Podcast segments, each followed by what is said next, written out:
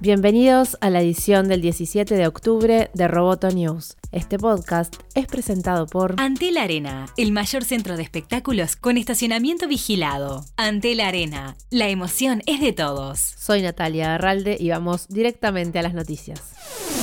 LinkedIn lanza hoy su nueva herramienta Eventos con el objetivo de permitir a los usuarios crear, compartir y participar de eventos profesionales que ocurran cerca de ellos. La plataforma pretende promover las comunidades offline que ayuden a los miembros a construir relaciones cara a cara. Los miembros de LinkedIn podrán crear y unirse a eventos profesionales, invitar a otras personas y contactar con otros asistentes a través de la red social.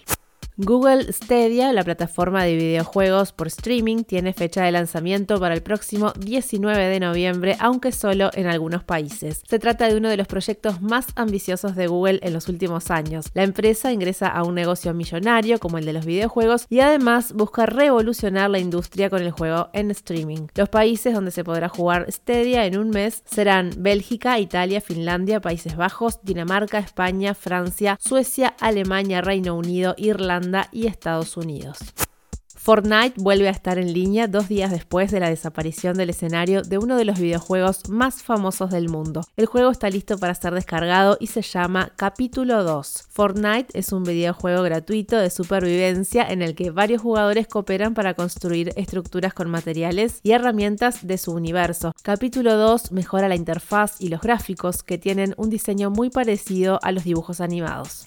Las astronautas Cristina Koch y Jessica Meir realizarán la primera caminata espacial solo de mujeres este viernes. La NASA puso nueva fecha tras la cancelación en marzo debido a que no habían trajes espaciales del tamaño adecuado. Koch y Meir se encargarán de reemplazar una unidad defectuosa de batería y saldrán de la Estación Espacial Internacional a las 4.50 am hora del Pacífico y su caminata será transmitida en vivo a través de NASA TV. Se espera que la caminata dure 5 horas.